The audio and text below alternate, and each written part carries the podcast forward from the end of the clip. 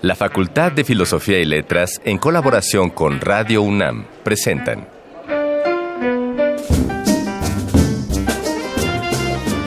Lecturas de pasillo y debates de jardinera. Pensamientos de biblioteca y encuentros de ludoteca.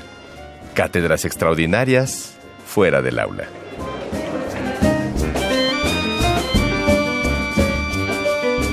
Eureka. Un programa con filo, Sofía y letras.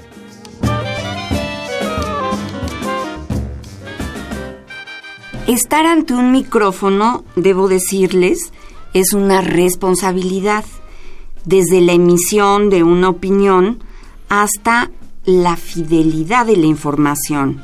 En nuestro caso, el de Ignacio Escárcega y el mío, esa responsabilidad es el apremio de que esta experiencia, que nos hace muy felices a nosotros dos, llegue a tus oídos para causar la misma alegría que nosotros sentimos al realizar este programa. Ojalá. Así es, porque la mera verdad es que nos divertimos mucho. Así es. Y por ello te, damos la bienvenida a Eureka, un programa con filo, Sofía y Letras. Ella ya me presentó a mí, pero yo la presentaré a ella, Ana Mari Gomis. E Ignacio Escárcega. Muy bien.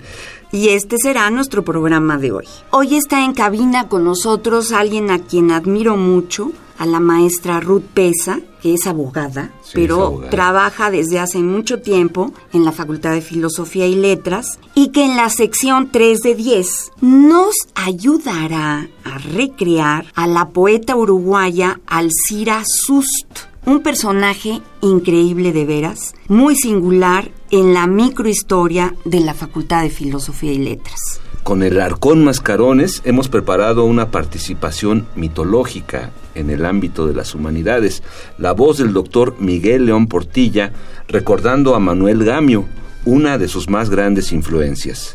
Oye, y ya que antes mencionamos Nacho Alcira Sust, también de ella escucharemos en nuestra sección Yo solo sé un retrato anecdótico a cargo de la voz de Aimé Wagner, que tú conoces muy bien por ser del Colegio, de Teatro. de Teatro. sí. Pues ya la escucharemos Aimé con mucho gusto.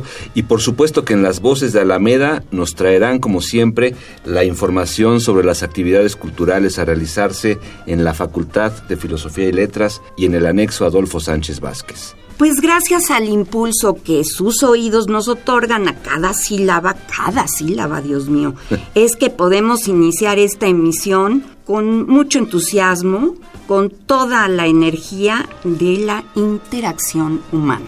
Pues comencemos. Vámonos.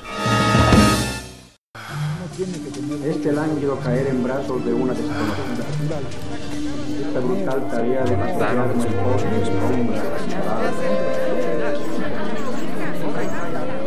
las palabras que edificaron nuestro presente.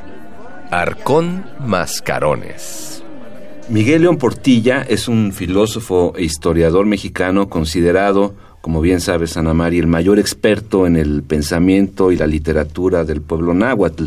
En la siguiente grabación, el doctor habla de los relevos generacionales que, tanto reconocemos nosotros y la importancia que para él tuvo el antropólogo y arqueólogo mexicano Manuel Gamio. Bueno, me da muchísimo gusto y dado que el tema es esas experiencias o momentos muy particulares que han influido. Bueno, yo diré como presentación de este ciclo que yo he tenido tres momentos muy importantes en mi vida. Yo tuve un pariente muy cercano, el doctor Manuel Gamio, que fue el iniciador de la moderna antropología en México, y tuve la fortuna de que siendo niños íbamos con sus hijos de él, mis hermanos a visitar zonas arqueológicas aquí, Cuicuilco, Copilco, Teotihuacán, Tula, bueno, Tula no estaba explorada todavía cabalmente. Y eso para mí fue un momento maravilloso. Me di cuenta de que México tenía raíces muy profundas en las cuales se cimenta todo nuestro ser. Ese fue un momento que siempre recuerdo y que me dejó una huella muy profunda, que me movió, por ejemplo, a leer ya obras tocantes a esta misma historia.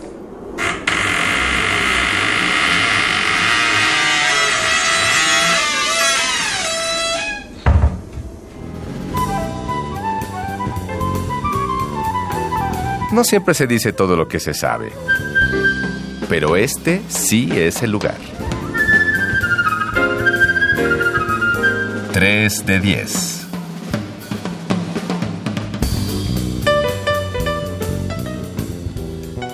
Bueno, pues vamos a, a, dar paso, Ana María, a nuestra sección 3 de 10, charlando con, con Ruth Pesa, abogada, encargada del área del personal del SUAYED, que para descifrarlo tenemos que decir que es el sistema de universidad. Ciudad abierta y educación a distancia. Correcto. Y justo hicimos el recorrido acá a esta que ya casi se convierte en nuestra casa, Radio Universidad, Ruth y yo, y venía contando, bueno, pues eh, todo lo que sabe de la facultad, a tal punto que podríamos decir qué es lo que Ruth no sabe de la facultad. ¿no? Ella es la memoria de la facultad, la gran la cronista. Y por otro lado, también tomar en cuenta que con este programa estamos abriendo una serie de espacios relacionados con la conmemoración del movimiento del 68, tan importante para la vida del país y desde luego de la facultad fue. Y justo Ruth entró a trabajar nada menos que en agosto de 1968 a la facultad. Imagínate.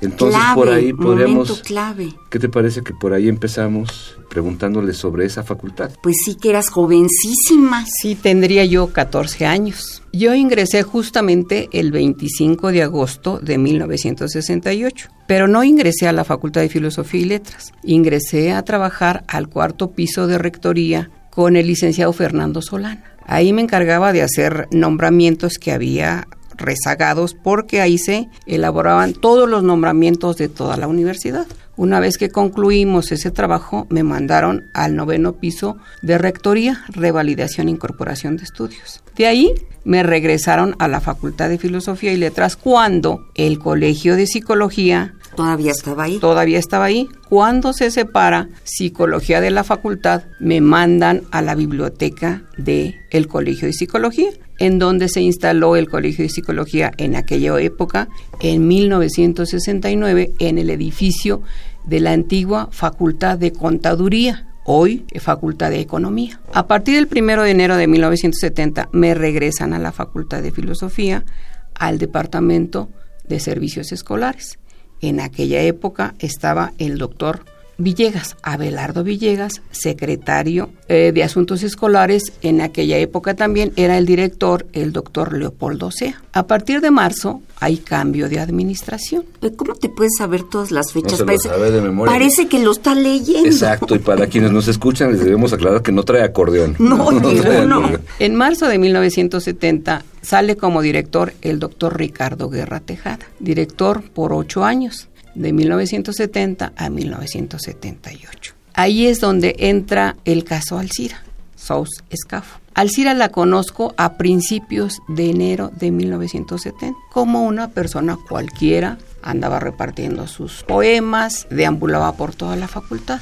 Oye, pero la leyenda es que se quedó 15 días encerrada en, En un uno de los de la baños torre, de la ¿no? facultad. No fueron 15 días, fueron 8 días. Ah. Ella a mí me lo comentó, pero a ella no le gustaba hablar de esto porque le causaba mucho problema, se molestaba y bueno, te mentaba la madre sin Sí. decir nada. Y entonces yo le comentaba cuando estaba en buenos términos, oye Alcira, y cuando estábamos nosotros en el séptimo piso de la Torre de Humanidades 2, eh, uno, perdón, le decía, oye Alcira, eh, ¿me acompañas al octavo piso? Y me decía que, pues vamos, con la idea de que ella me dijera cómo había estado todo esto. Y un día le dije, oye Alcira, ¿me podrás platicar qué fue lo que pasó?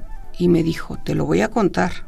Traigo las llaves del baño y le dije, a ver, dime cómo estabas. Dice, mira, en este baño, hay dos baños, en este, cuando escuchaba yo a los soldados, yo me subía a la taza del baño. O sea, justo cuando entró el ejército Cuando en entró el 68 ejército. a Así la, es, universidad. Le dije, ¿y qué hacías? Dice, yo aterrada. Pero ¿y qué hacías? Yo controlaba la respiración. Y obviamente los soldados se asomaban por la parte de abajo y pues si Alcira estaba en cunclillas encima de la taza, obviamente no la veían los soldados. Cuando los soldados salían, Alcira se fijaba por la ventana y seguían los soldados. Y entonces me dijo, te lo cuento porque eres mi amiga, pero te prohíbo que se los cuentes a los demás. Le dije, y bueno, ¿y qué hiciste? Estuve ocho días. ¿Cómo te mantuviste? Tomando agua de la llave. Pero ¿y cuando se fue el ejército, qué pasó? Yo empecé a gritar. Ah, ¿y qué pasó? Entonces em, ella empezó a, pues, a gritar. Cuando ya se enteró que ya no estaban los soldados, empezó a gritar y el doctor Bonifaz Nuño, El divino Bonifaz. el divino Bonifaz Rubén. Nuño, entró y vio que Alcira estaba a punto de desfallecer. Y él fue el que la llevó con el médico. Eso fue lo que me comentó Alcira. ¿Cuándo me comenta esto Alcira? Cuando ya teníamos una relación mucho más estrecha. ¿Cuándo se estrechó esa relación conmigo? En la huelga de 1972-73. Ustedes recordarán que hubo una huelga pagada por el, en aquel entonces el rector, doctor Pablo González Casanova. ¿Cómo no? Claro.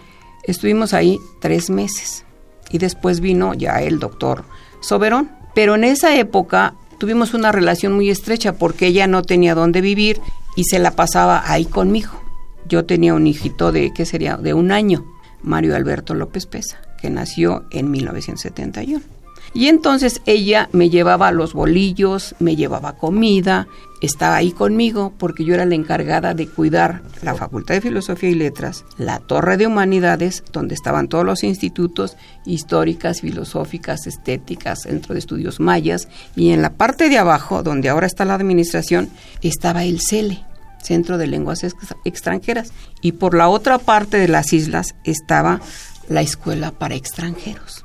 Entonces yo me dedicaba a cuidar que no hubiese problemas y parte de la biblioteca central. Qué bárbara. Ruth. Entonces ahí estuve tres meses y en esa parte fue cuando nosotros estrechamos mucho más la relación. Pero esto no quería decir que fuera así como muy amorosa la relación. No, porque era De difícil, repente Alcira. Alcira era terrible, terrible con quien fuera, con quien fuera. Ella estuvo viviendo en, pues en muchas ocasiones con diferentes profesores. Conmigo estuve viviendo en la casa tuya, en el departamento que estaba en Copilco, enfrente de, de CEU. Ahí tengo yo un departamento y ella se fue a vivir conmigo. Pero ¿qué fue, pas qué fue lo que ¿Cuánto pasó tiempo con ella? vivió contigo? Ella vivió como unos cinco o seis meses, pero al final pues salió peleadísima conmigo. ¿Por Sí. qué razón? Eso pasaba con todo el mundo. Sí. Porque Alcira no estaba bien. Es una leyenda, aunque todo lo que cuentas es, es verdad. Sí. Pero Al- Alcira no estaba bien de la cabeza. Sí, era una, una figura muy imponente, ¿no? Yo la recuerdo caminando por los pasillos, Sí. desplegando dibujos, Carteles. en, carteles en papel estraza Exacto. pegados por,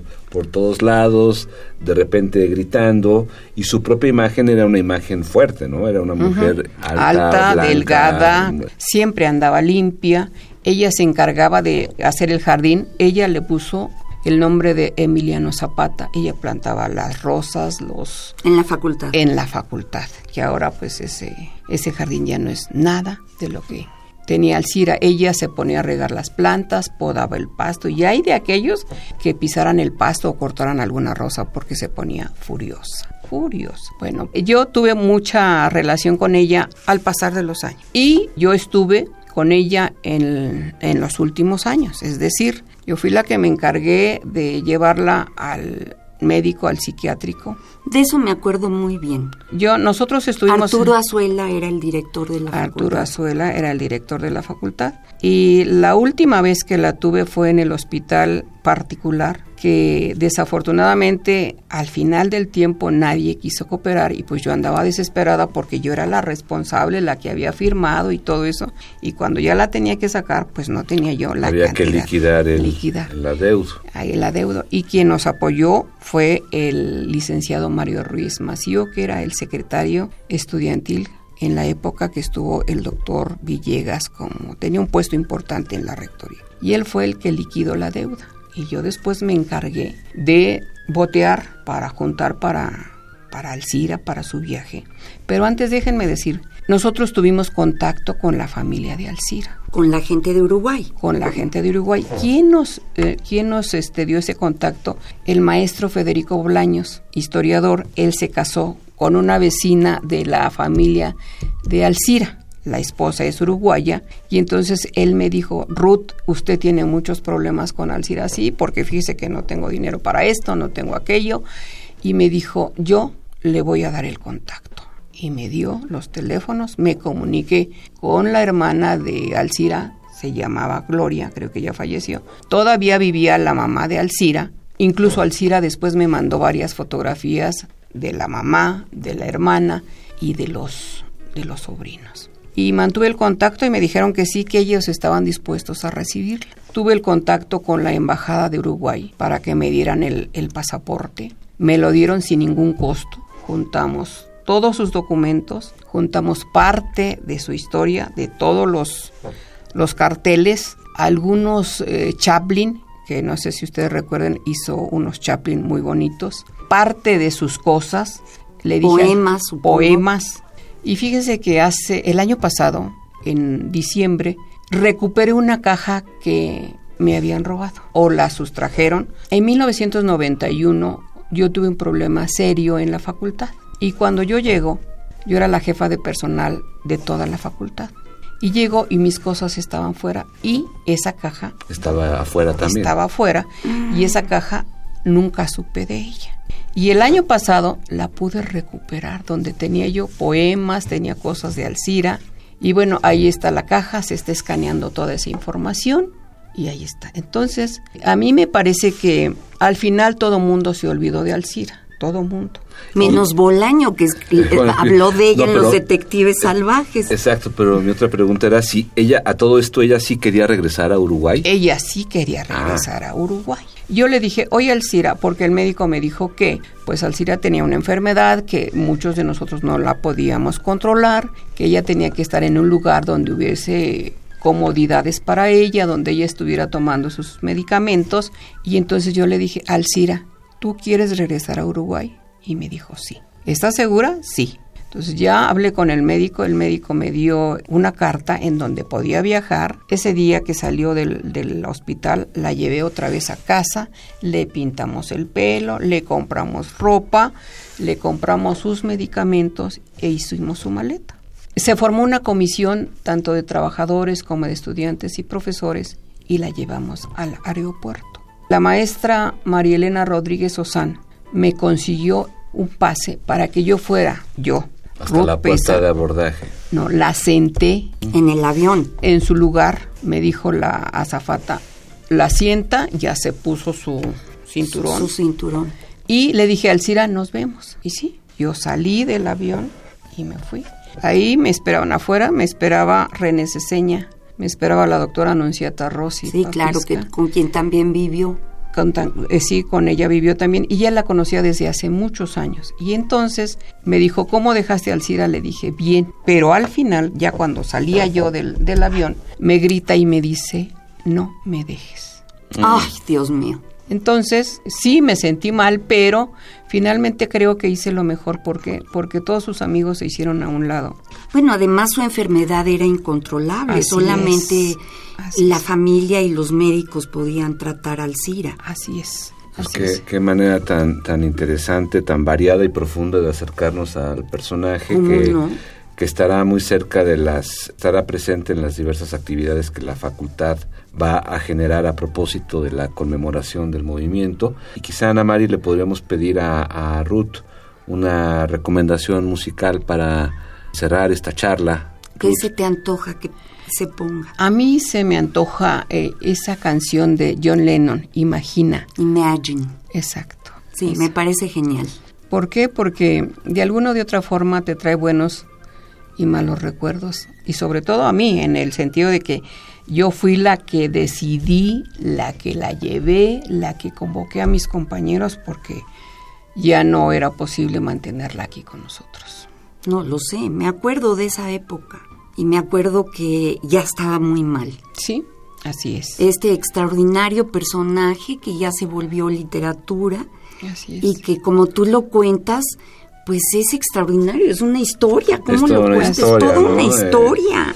Sí, Así es, Hemos, y- hemos de encontrar la manera de, de seguir indagando sobre ello, ¿no? De Sí, seguirnos, sí. de seguirnos poblando de imágenes. Pues muchas gracias, Ruth. Pero por- antes, Sí. antes quiero decirles que una vez que Alcira llegó a Uruguay, ella se comunicó conmigo y le dije, ¿cómo te va? Estoy encantada. Estaba feliz en su tierra. Pues sí, con su gente. Exacto. Y después nos carteamos, yo le mandé unas tarjetas, ella me mandaba cartas y finalmente, pues a mí se me hacía un poco, ¿cómo te diré? Sí me pesaba el haber tomado esa decisión, pero dije, lo hice y yo creo que me debo de mantener Yo no tengo ninguna posibilidad de mantenerla aquí. Claro que no. Ya todos sus Hiciste lo que se tenía que hacer. Así es. Sí, Ruth, qué maravilla, eres un, un ser maravilloso, eso lo sé desde hace muchísimos años. De veras fue muy difícil lo de Alcira y Sí. tú, tú la apoyaste, la, la cobijaste, Así es. en fin, hasta mandarla a Uruguay. Así es. Bueno, pues te agradecemos, no sabes, Muchísimo, maestra de rodillas. Ya saben, si necesitan más información, ahí tengo lo que ustedes quieran. Muchas gracias. Muchas gracias, Ruth.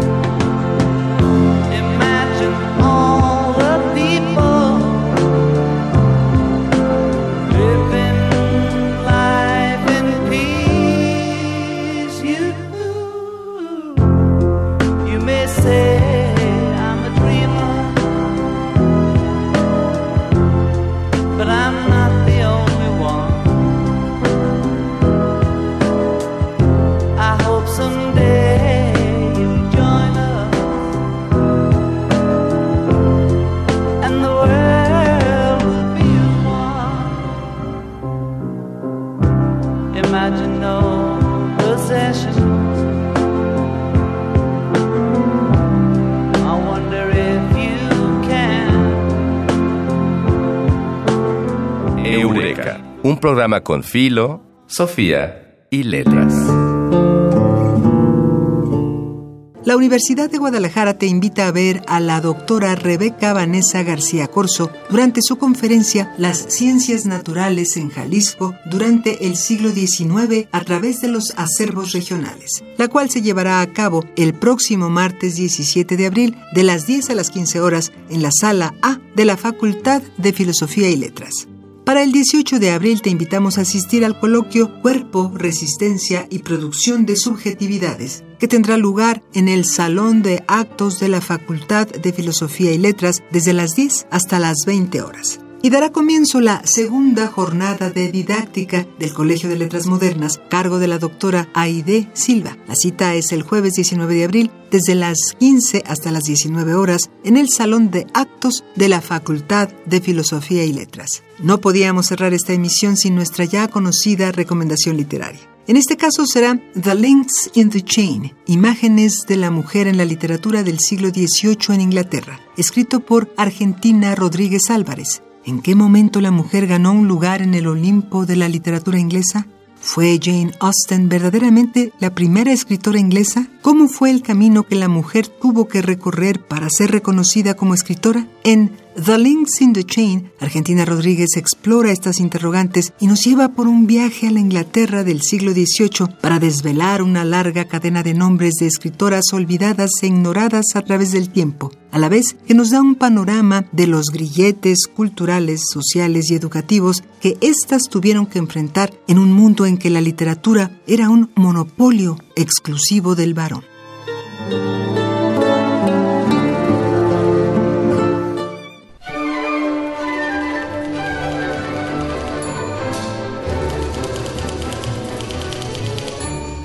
Hay cosas que no está de más saber. Yo solo sé. Una de las figuras más emblemáticas que ha recorrido y gracias a todos los dioses aún recorre los pasillos de la Facultad de Filosofía y Letras, es Aimé Wagner, que en esta ocasión, para Yo Solo Sé, nos platicará cuál era su estrategia para proveer de calzado a la poeta uruguaya Alcira Sust. Tenemos el gusto de estar con Aime Wagner, quien nos va a contar de cómo estaba la cosa de conseguirle zapatos a Alcira. Bueno, resulta que Alcira tenía un pie muy grande y solo podía usar tenis. Un día se quejó conmigo de que no podía usar sandalias ni nada parecido porque no había de su tamaño. Resulta que su número de zapatos era idéntico al de mi marido. Una vez que fui a Estados Unidos, entonces le pedí a mi marido que se probara unas sandalias para llevárselas al Cira y la dependienta cuando vio que se las probaba decía, no, no, no, eso es de mujer. y pues sí, eran de mujer y eran para Alcira. ¿Y le quedaron? Y le quedaron perfectos, sí, me los presumía mucho Alcira. Perfecto, Aime. Pues muchas gracias por compartirnos esta anécdota. No nos alegra terminar otro programa, Ana Mari, pero sí que nos alegra llegar al final de este con la sensación de que algo de lo dicho puede ser útil para usted. Así que háganoslo saber en nuestras redes sociales que son en Twitter arroba filos-unam, en Facebook Facultad de Filosofía y Letras, UNAM y en Instagram filos.unam. Bueno, y les queremos recordar que esta y todas las emisiones anteriores de Eureka se logran gracias al esfuerzo de mucha gente. Por ejemplo, de Dayanara Nogués en la investigación, de Mario Conde en el guion, de Juan Puyet en la operación técnica, de Carmen Sumaya en la asistencia de producción y desde luego Silvia Cruz Jiménez en la producción. Pues ya estamos muy puestos para la siguiente emisión y mientras tanto nos vamos despidiendo de esta, esperando que ustedes estén también ahí sentaditos oyéndonos la próxima vez. O bailando. O, bailando, o brincando, claro. Bueno, pues se despiden de ustedes. Ana Mari Gomis. E Ignacio Escárcega. Muchas gracias. Y hasta la próxima. Ahí nos vemos. El tiempo vuela cuando el pensamiento se divierte. Nos escuchamos la próxima semana. Eureka. Una producción de Radio UNAM.